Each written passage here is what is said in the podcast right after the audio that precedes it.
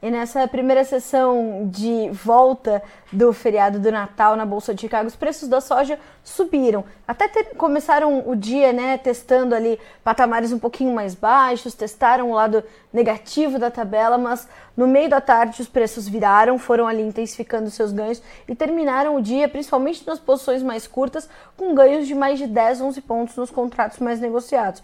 E o janeiro recuperando os 13 dólares por bushel. Para a gente entender o que motivou esse avanço dos preços, essa alta, dia 26 de dezembro, pós-Natal, a gente vai conversar com o Luiz Fernando Gutierrez, analista da Safras e Mercado. Já conosco nessa terça-feira. Luiz, seja bem-vindo, boa tarde. Boa tarde, Carla. Boa tarde a todos. Obrigado pelo convite mais uma vez.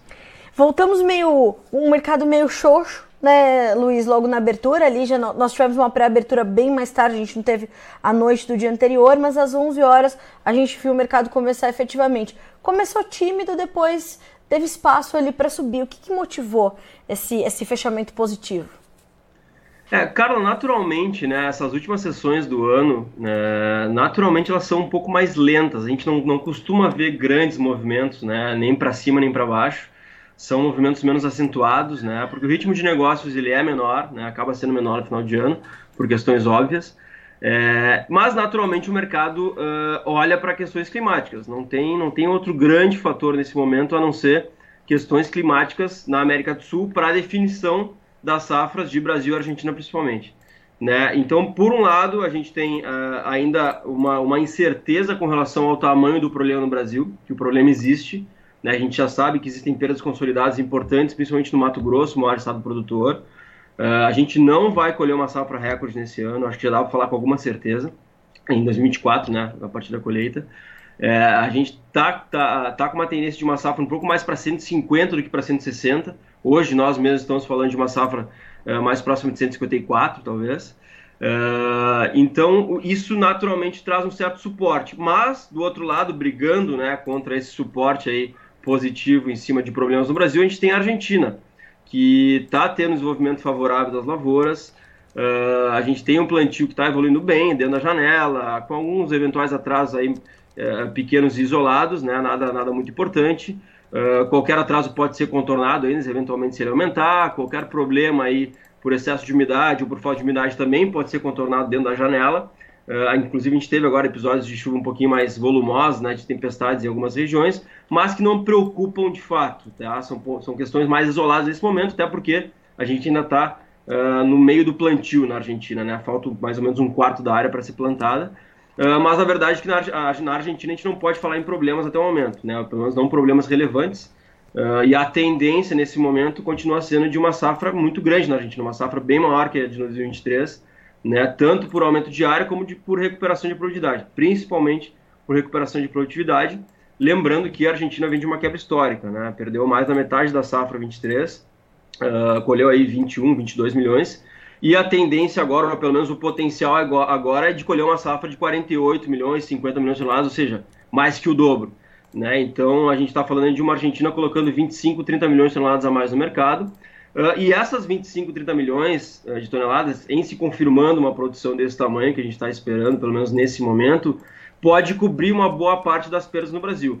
Né? Então o mercado está lutando contra isso, está fazendo conta, né? tira 10, 15 milhões do Brasil, mas joga 20, 25, 30 milhões da Argentina. E nesse momento eu entendo ainda que a tendência é nós confirmarmos uma produção sul-americana maior que em 2023. Né? E não é chute, é só a gente olhar o, o, a situação atual né, de, de, produção no Brasil, ou pelo menos a, essa, essa consolidação que está se aproximando né, de uma produção no Brasil, com uma tendência na Argentina. Então o mercado briga com isso, né? O mercado ainda é mercado climático, vai continuar pelas próximas semanas ainda em cima de mercado climático. Existe uma incerteza grande no Brasil com relação a qual o verdadeiro problema, né? Qual o tamanho desse problema, né? Que a gente sabe que Mato Grosso tem problema, Goiás tem problema. Se não chover nas próximas semanas, o Mato Piba pode ter problemas maiores. É, então a gente está tá com essa indefinição que de alguma forma traz algum suporte, mas como eu falei, do outro lado tem essa safra argentina que está se desenvolvendo bem e está e tá impedindo que o mercado ganhe um pouco, mais, um pouco mais de força. Então é normal a gente ter essa volatilidade agora nesse momento, né? principalmente quando a gente tem duas forças contrárias aí em cima de questões climáticas, aí, como no Brasil e na Argentina que a gente tem agora. Luiz, essas essas indefinições, elas serão o principal driver dos preços até quando é, e o quanto disso tem impactado? Porque é, de um lado chove demais, do outro chove de menos, do outro chove legal. A gente tem uma soja no Paraná que vem muito bem, uma soja no Mato Grosso que vem muito ruim. E isso é, tudo vai se construindo e o mercado, como você falou, muito incerto, muito indeciso. Até quando a gente vai ver o mercado se comportar dessa forma na sua análise? Como a Argentina é um ponto-chave nesse ano, né, é, pela provável recuperação da produção, a gente vai ver esse mercado climático, essa, essa indefinição com relação ao tamanho da produção, pelo menos até fevereiro, março, né, que a Argentina começa a colher mais final de março, a meados de abril, Uh, o sul aqui do Brasil também, naturalmente, Rio Grande do Sul, né, que plantou um pouco mais tarde, atrasado, também tem um pouco mais de água para passar embaixo da ponte.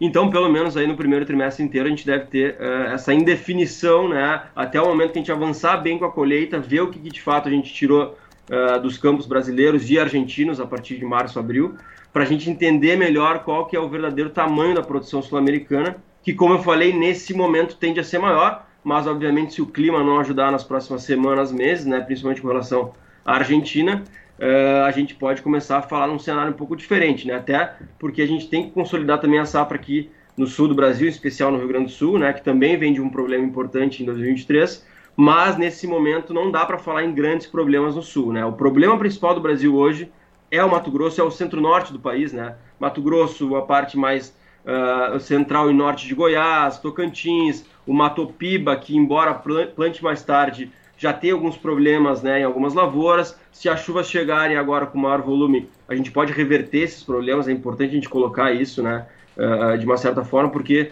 a gente pode olhar para trás e, e, ver que, por exemplo, em 2021, a gente tinha um panorama bem parecido tá? no, no, no, no Matopiba ou no Oeste Baiano, no Norte, no Nordeste como um todo. Tá?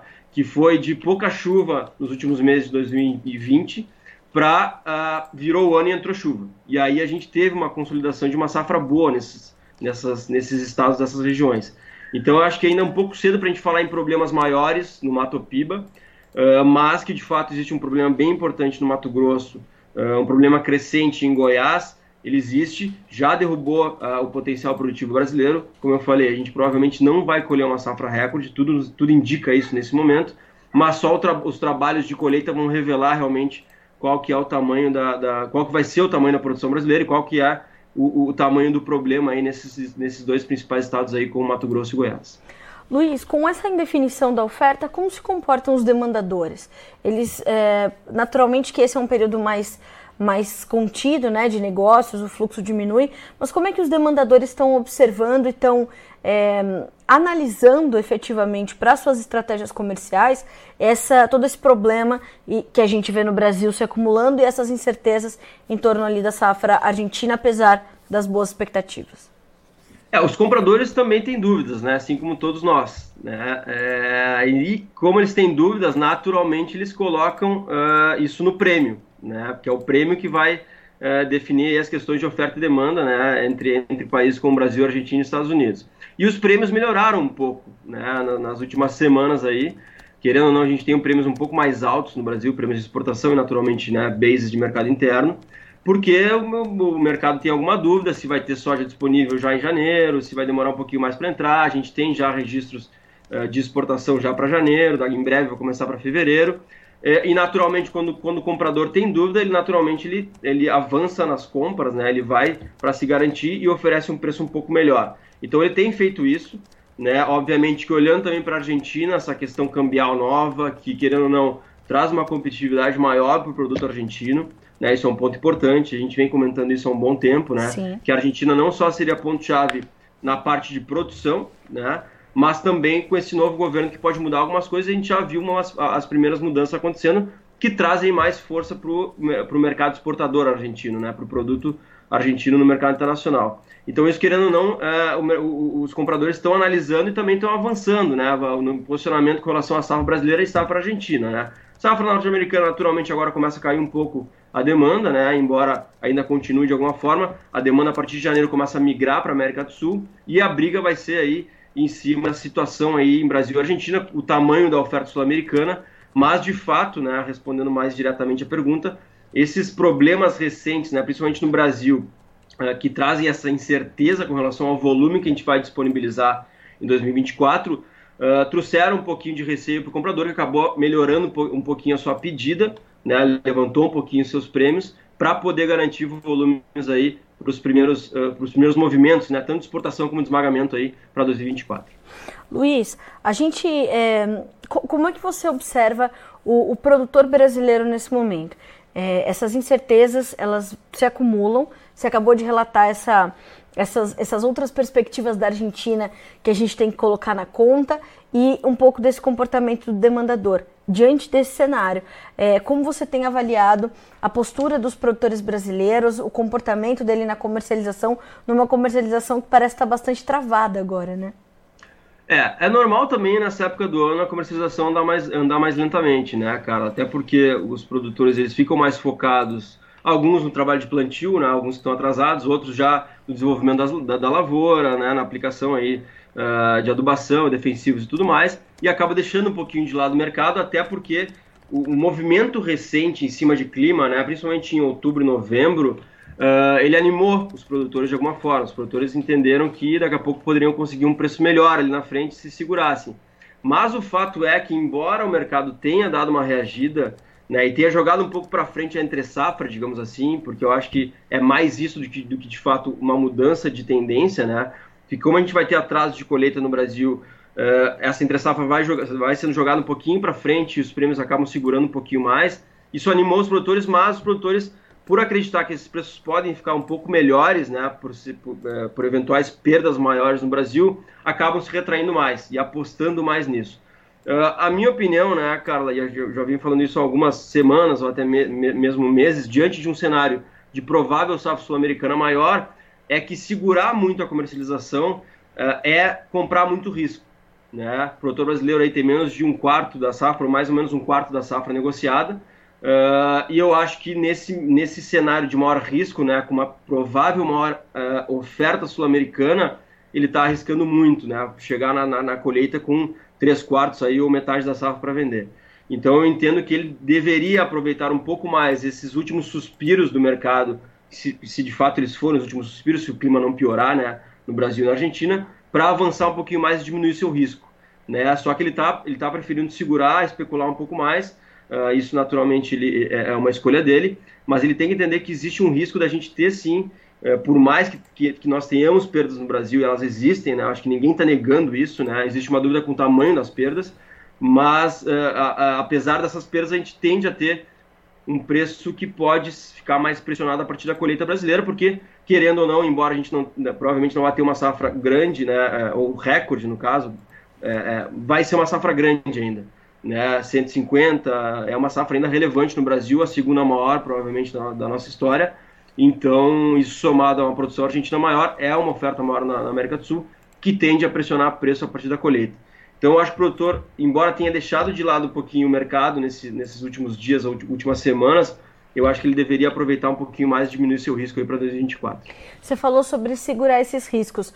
É, apesar de, de ser uma safra ou de 150, ou de 154, ou de 100, sei lá, 149 milhões, a gente pode ter uma, uma volta da pressão, por exemplo, sobre os prêmios com a chegada dessa oferta ao mercado e isso tirar um pouco mais de oportunidade do produtor. Exatamente, eu acho que o principal ponto é esse. O produtor tem que entender que uh, se a gente colher uma safra nesses níveis que a gente está imaginando hoje, né? Vamos lá, 150 no Brasil e 48, 50 na Argentina, a gente está falando do, do Brasil e a Argentina produzindo 200 milhões.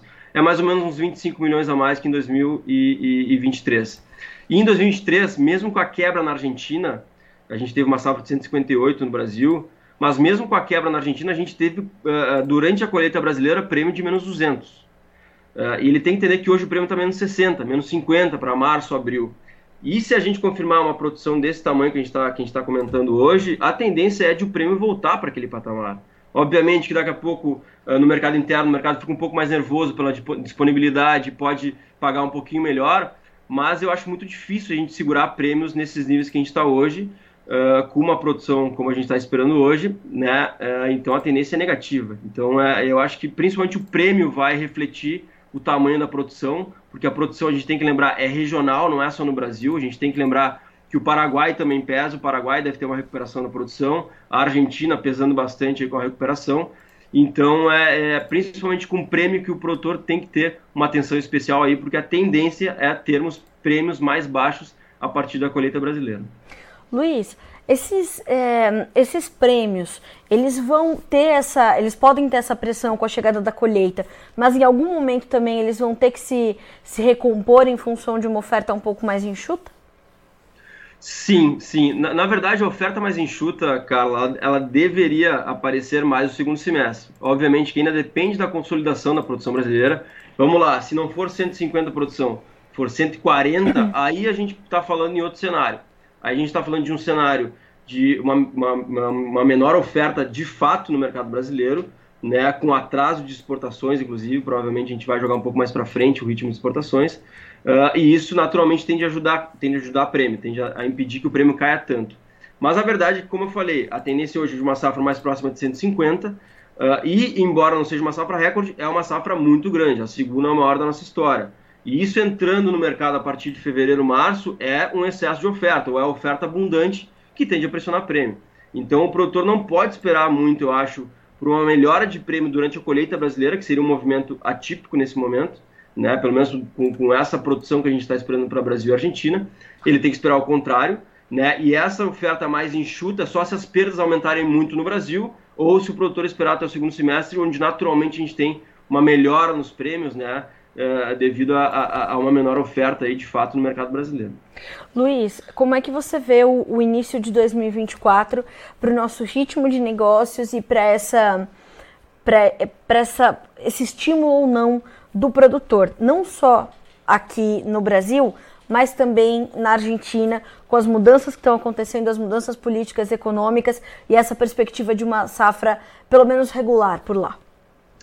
Eu acho assim que o produtor brasileiro ele, ele ainda está apostando bastante uh, no aumento dos problemas, né? Uh, obviamente que o produtor do Mato Grosso ele tem um motivo maior para não avançar em suas vendas, porque daqui a pouco muitos produtores não vão colher o que estão esperando, né? Tem produtor que vai perder aí em algumas regiões metade da safra daqui a pouco. E é natural que ele não queira avançar na negociação enquanto não consolidar o tamanho da produção dele. Mas a verdade é que a maior parte dos produtores brasileiros uh, deveria avançar um pouco mais, tá? E ele tá, e eu vejo eles avançando pouco, pensando já no início de 2024. Uh, não vejo eles mudando a mentalidade deles para esse início de ano, porque a gente vai demorar um pouquinho para ter o número real da safra brasileira. A verdade é essa, né? E eles têm que lembrar que tem essa Argentina na conta. Tá? O produtor argentino, pelo contrário, o produtor argentino se animou agora com essa mudança cambial, principalmente. Né? A gente até pode ter uma mudança de retenções que pode ser ruim, mas é, mas é pequena perto do que aconteceu com o câmbio. A gente está falando de uma, uma mudança cambial de praticamente 50%. Né? Ele estava recebendo 350, 400 e está recebendo 800 agora por, por, uh, por dólar. Uh, então isso animou o produtor argentino. Então o produtor argentino deve avançar com mais força na negociação as trades, as trades que trabalham na Argentina jogando soja argentina para fora ou farelo e óleo para fora vão avançar na comercialização também e a Argentina tende a ganhar força no mercado internacional. E isso de alguma forma pode impactar o complexo soja brasileiro. Uhum. Pode é, resultar em exportações um pouco menores do que o esperado nos primeiros momentos, é, tanto soja como no farelo e no óleo, e isso é uma, é uma questão que pressiona prêmio. Então eu acho que são, são, dois, eh, são dois tipos de produtores diferentes nesse momento. O argentino um pouco mais animado com o que o mercado está oferecendo para ele, principalmente a política econômica argentina agora, e o produtor brasileiro que ainda está segurando, esperando um preço melhor, apostando num problema maior no Brasil, que daqui a pouco pode não vir.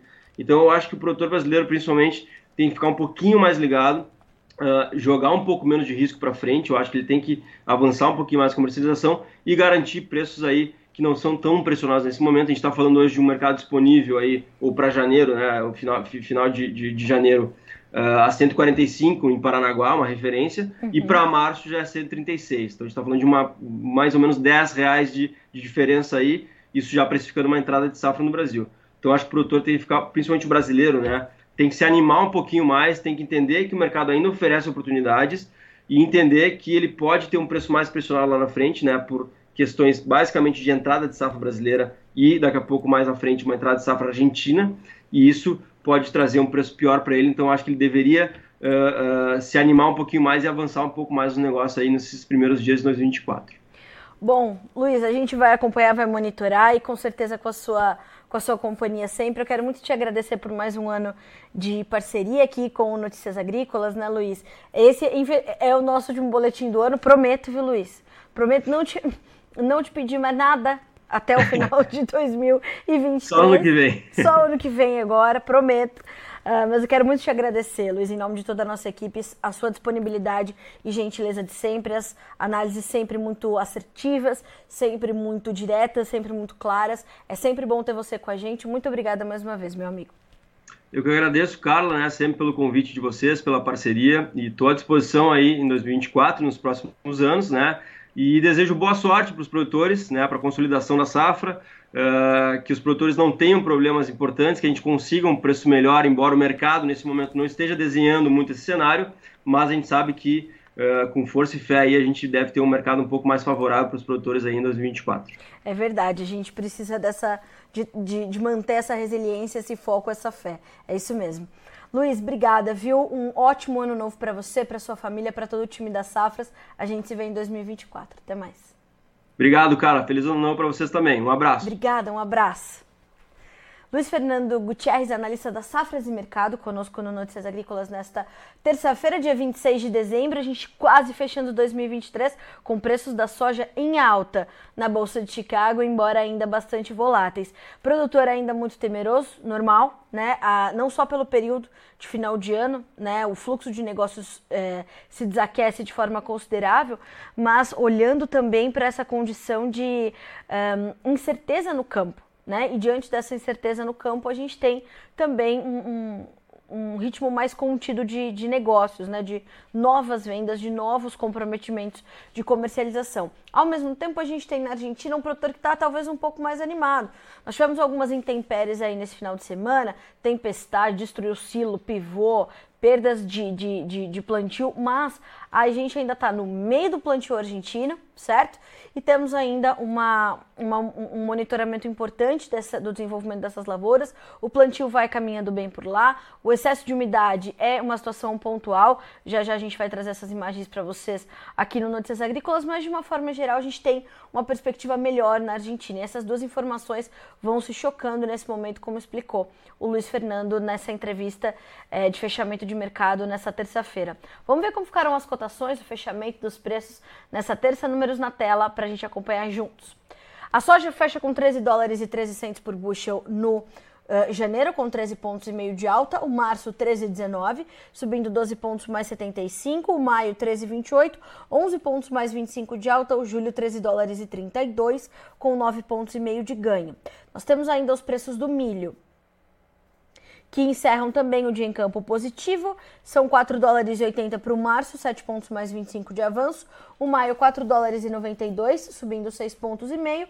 O julho, 5 dólares mais 1 cent e 6 pontos de alta. O setembro, 5 dólares e 3, 5 pontos mais 25 de ganho. Para concluir, os números do trigo agora.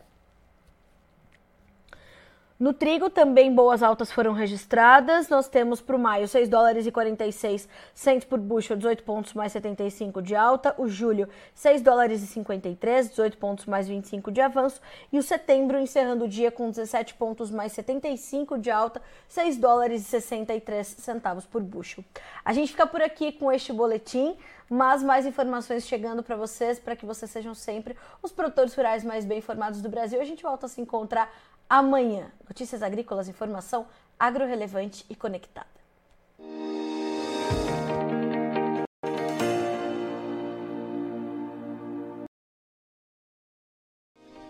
Se inscreva em nossas mídias sociais. No Facebook, Notícias Agrícolas. No Instagram, arroba Notícias Agrícolas. E em nosso Twitter, arroba Norteagri.